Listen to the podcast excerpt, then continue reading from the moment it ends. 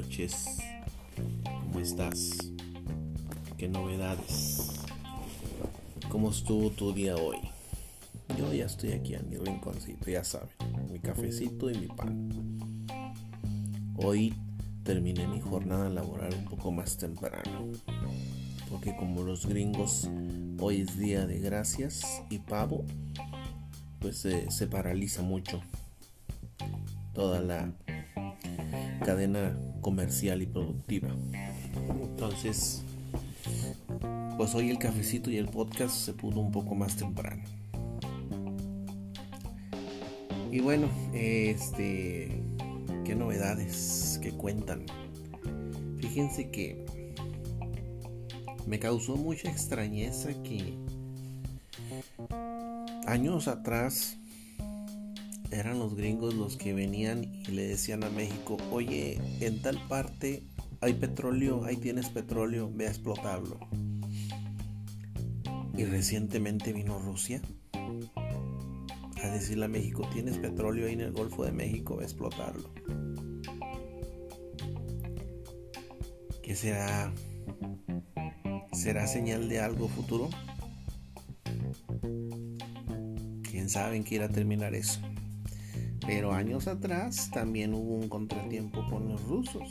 Por ahí se detectaron unos espías rusos eh, husmeando en yacimientos de uranio y plutonio aquí en México. Digo, no sé si se acuerdan, pero bueno.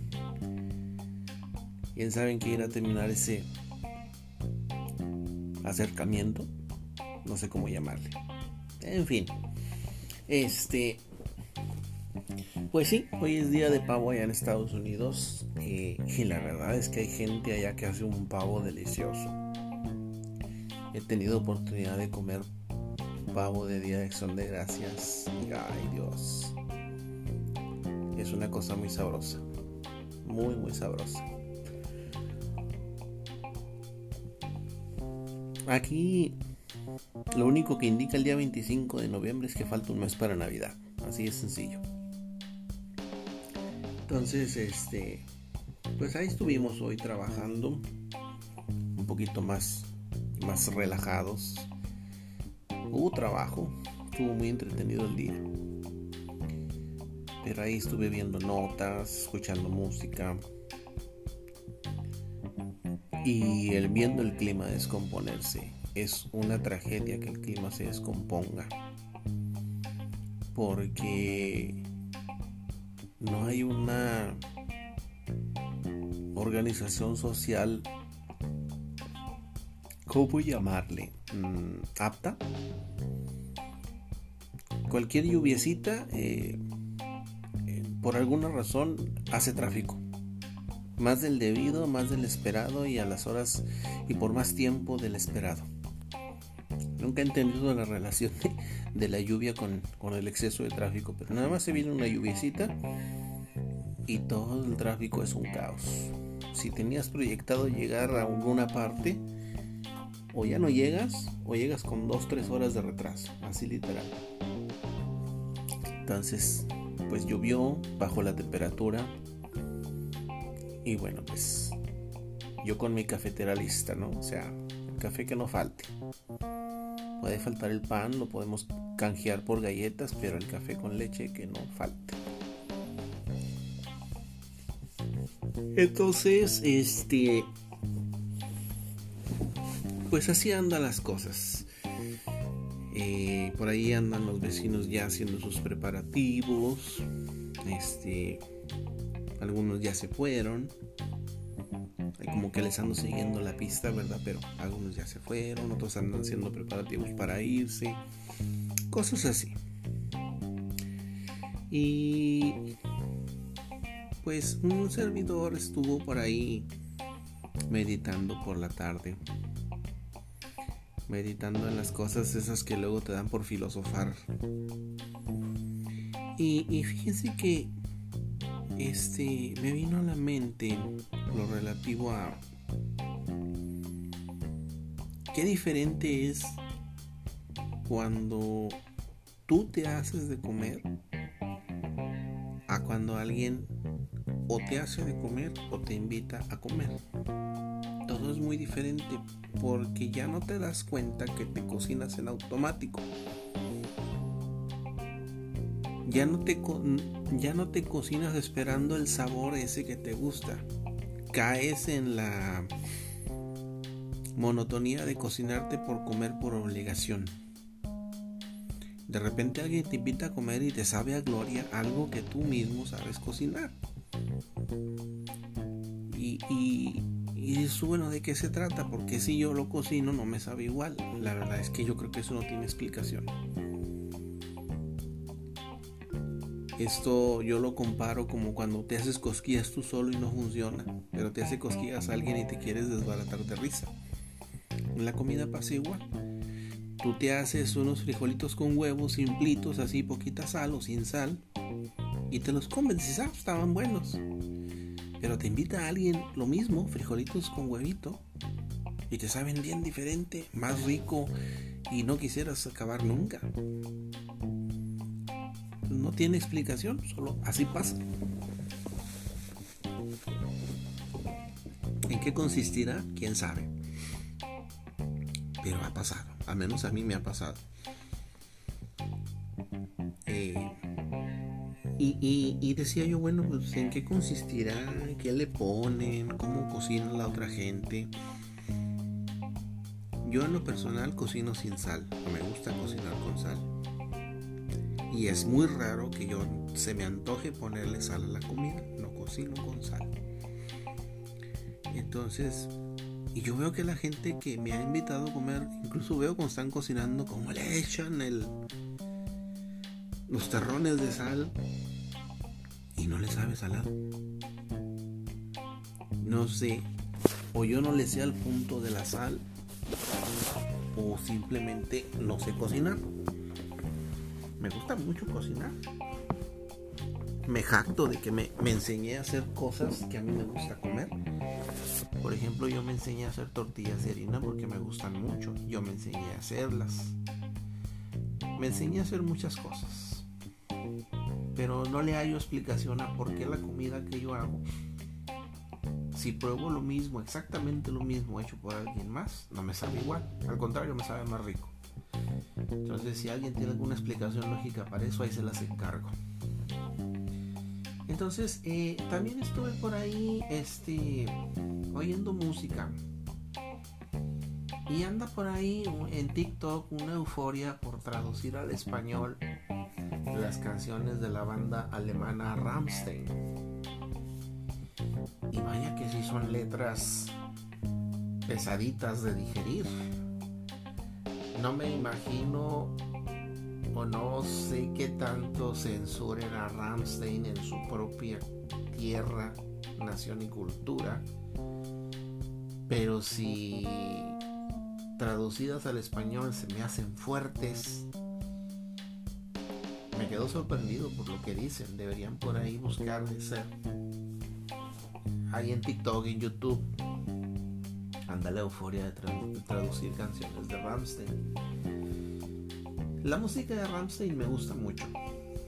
A mí no me interesa si dice satanismo, sodomía, lo que digan. A mí me gusta mucho la letra. Sí, sí, me doy una idea de lo que dicen porque el alemán es muy parecido al inglés.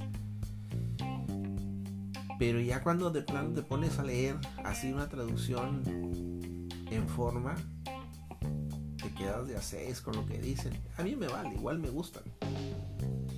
Pero no sé si si Ramstein su género musical sea como el reggaetón aquí que en cierta medida es repudiado no me imagino a Ramstein allá en Alemania siendo repudiado. No sé si lo hagan no no no sé porque pues, dijo por ahí un fulano que nadie es profeta en su propia tierra pero no sé si a nosotros como Latinoamérica nos importe un bledo lo que digan sus canciones, nos gustan sus ritmos, nos gustan sus arreglos, nos gusta cómo suena, el power que le imponen, los efectos, la pirotecnia. pero wow. Una vez que te la traducen, la lees, la entiendes, dices tú, uy, ¿a poco eso dice? Claro que eso también aplicaba y pasa mucho con bandas este, norteamericanas, este, que te vas de espaldas cuando te traduces la canción. Pero también me encontré con la parte chistosa en la música.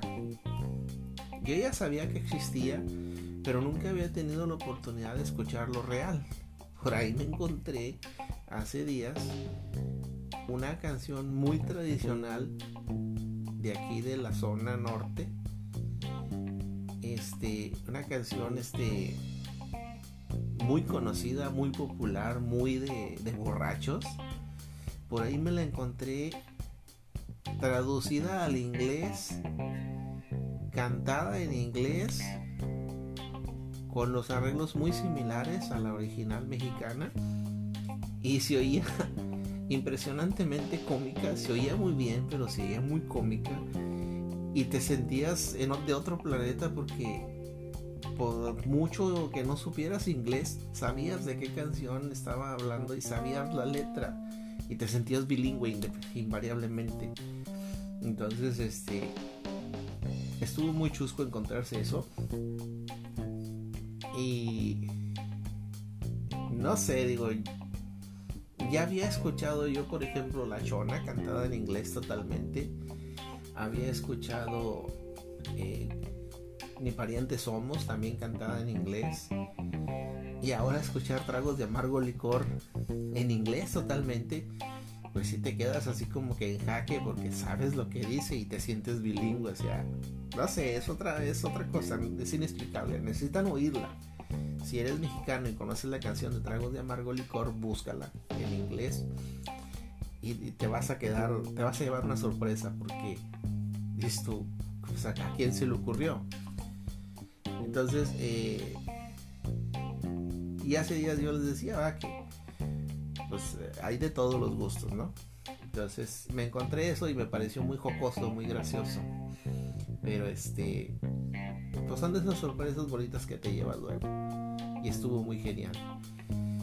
Y bueno, este, más o menos así estuvo mi día. Entre el ir y venir, entre reírme y sorprenderme, estuvo interesante trabajar y ofuscar buscando datos y haciendo contratos y cosas así, ¿no? Pero este, ¿cómo estuvo tu día? Cuéntame. Sería padre que alguien me contara. He estado viendo que esta aplicación le están incluyendo más funciones que notas de voz y cosas así. Yo no me animo a usar las otras opciones más que el podcast porque no tengo interacción con, con el único play que, me, que veo que me da play no tengo interacción. A lo mejor es mi mismo play cuando escucho, porque yo grabo, le agrego el audio y este edito la pista y luego lo escucho para antes de publicarlo. Quiero a lo mejor en mi tontería estoy pensando que alguien me oye y no vaya a ser que mi propio escuchar mi audio me lo cuente como un play. Pero bueno, este sí sería padre interactuar con alguien y darle otro giro, irle dando vuelta a la tuerca a esto que para mí es un hobby. Hacer un podcast es un hobby. Pero es un hobby que sí me tomo en serio. Me gusta. Entonces, eh, sí sería padre interactuar con alguien. Está conectado con Spotify. Está enlazado a Twitter, porque tengo Twitter. Este. Y sería genial sería genial. He querido probar también los, los espacios de Twitter, pero pues sí es un poco complicado porque tienes que invitar, organizar, planear. Y luego, pues, ¿qué tal si a la mera hora nadie se conecta? Pero es bonito esto. Esto de andar de nómada digital es, es padre. Al menos como la, una ludopatía parcial para tu día está bien. Ya cuando te te ofuscas y quieres hacer de esto el pan de todos los días, pues ya es peligroso, ¿no? Porque pues la internet es eso, ¿no? No debe dejar de verse como eso, un área o un momento de ocio. Este, no sé en qué punto de la vida se torció de que el ocio se convirtió en, en seguidores y, y, luego en influencer. Y, ay, no, no, qué show. Aunque sí es agradable tener quien te siga. Cuando yo tenía mi blog activo, tenía mis seguidores y pues sí se sentía bonito, se te infla el ego, ¿por qué no? Pero fíjense que a mí la internet, el blog y todo esto, el Facebook, me desencantó cuando alguien me identificó en persona. Porque yo siempre he manejado un alter ego. Y cuando alguien me identificó en persona, yo me quedé de a seis y decidí parar. Porque tu yo digital al menos para mí es como el yo que puede ser adentro de tu casa. Y ese yo, ese alter ego, pues es privado, es anónimo. Y que te le quiten el anonimato a tu alter ego, pierde el encanto. Eso fue lo que me pasó. Sigo manejando Twitter, por ahí está la cuenta de Facebook, no la he dejado morir, pero ya no quise volver. Porque era muy bonito el ser un alter ego, ser, ser no identificado. Y de repente que alguien te diga, ah, tú eres fulano, uy. Todas las alarmas se encendieron y dije, basta. Pero bueno, así es este podcast, así es la vida, sin ton ni son. Su no servidor, Lord Bizarro, buenas noches.